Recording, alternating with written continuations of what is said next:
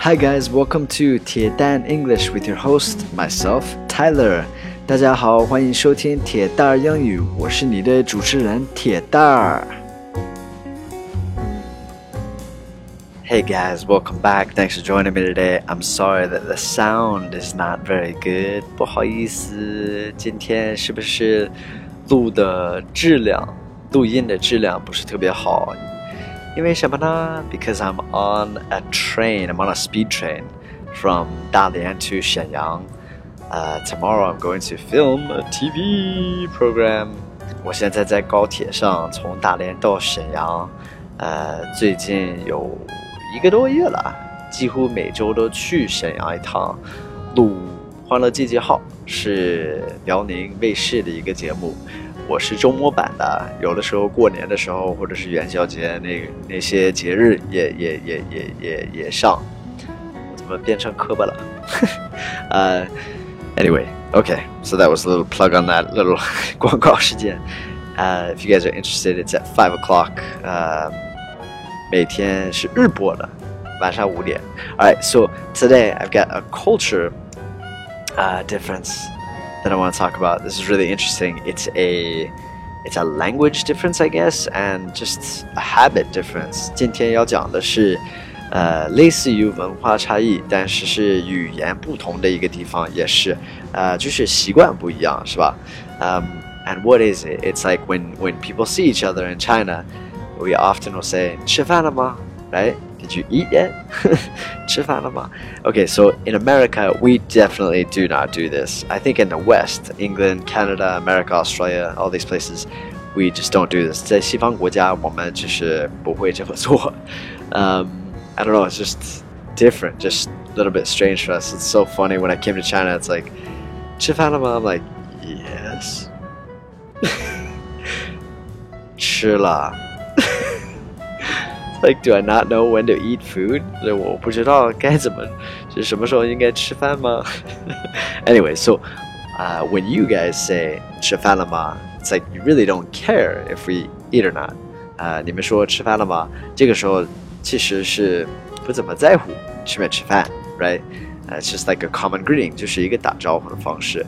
Now uh, I'm gonna give you some alternatives that you guys can use. 我今天要给你们讲一些你你们可以用的打招呼的方式，more natural。啊哦，我们现在在一个隧道里边。Sorry，我在蹭这个时间，今天很忙出差，所以就是没办法，就是在车上录啊。Sorry guys。Okay, so what options do we have? 什么选项呢？I've written down five. There are many. 但是我写了五个，还有很多。 但是这今天要给你们讲五个。The first one is, Did you have a good lunch? So like 午饭之后，你可以说 Did you have a good lunch？这个是比较比较自然的一个打招呼的方式，不是说你有没有吃饭，就是说吃的怎么样？Did you have a good lunch？呃，午餐吃的好吗？Like that. Okay. Did you have a good lunch? The next one is, How's your day going so far? How's your day going so far? How is your day going so far？这这个意思就是到现在为止，今天过得怎么样？今天过得怎么样？到现在，今天过得怎么样？Alright, how's your day going so far? Another one is how's it going? How's it going? 呃，怎么样？今天怎么样？Like that. How's it going? Alright. This you can say anytime.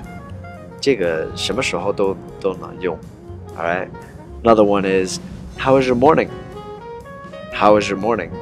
早上过得怎么样? How was your morning? How was your morning? And the last one's really, really easy. Also, you can use it whenever. 呃，最后一个也是特别简单，然后什么时候呢都能用。You say What's up? What's up? Uh, what's up actually is really stupid, but we say it a lot. 这个其实挺奇怪的，但是我们经常说 What's up? It's just like, Hey, how's it going? So 我想强调一个，就是这个 What's up，你该怎么回答哈？如果我说 What's up 的话，你可以说 Hey What's up，或者我说 What's up，你可以说 Not much you。Okay, so what's up? What's up? What's up? Not much you. All right, so so that's it. little bit strange that last one，有点奇怪哈，最后一个这个。Anyway, so again, I'm sorry for it being loud on the train. Uh, I hope you guys enjoyed this one though. It's it's fun. This one is a cool like language difference, right? 今天讲的这个内容我觉得挺有意思的，也是一种类似于文化差异吧，语言不同的地方。Alright, so 欢迎关注一下我的微博铁蛋儿 Tyler，还有我的微信铁蛋英语。Alright, have an awesome day, guys. I'll speak to you tomorrow. Bye bye.